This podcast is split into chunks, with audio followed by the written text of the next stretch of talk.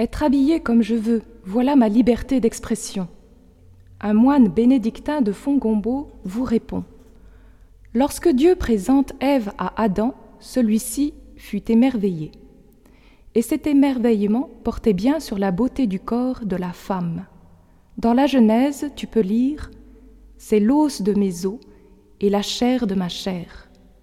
D'ailleurs, la Sainte Écriture ne laisse pas de place au doute. Ils étaient nus et cela ne les gênait pas. Puis il y a eu la chute.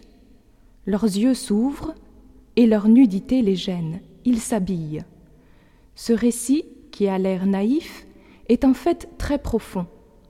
Le corps humain est le chef-d'œuvre de la création visible.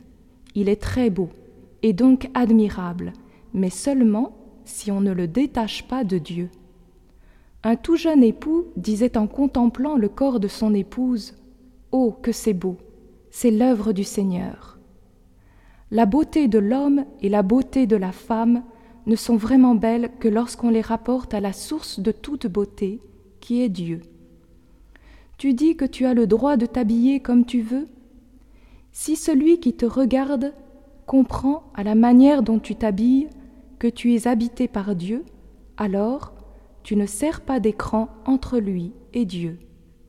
Mais si tu joues de la beauté de ton corps pour séduire, tu manques à ta vocation.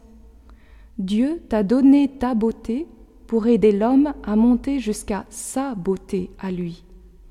Si tu voiles ton corps, c'est pour que ton âme apparaisse mieux dans ton regard et ton sourire, et alors on comprend que tu es habité par Dieu.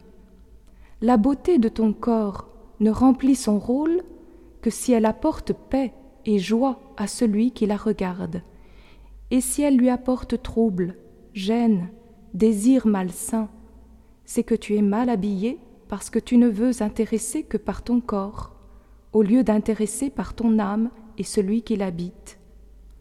Ainsi, le cardinal Joseph Minzenti l'écrit Comme on habille son corps, on habille son âme.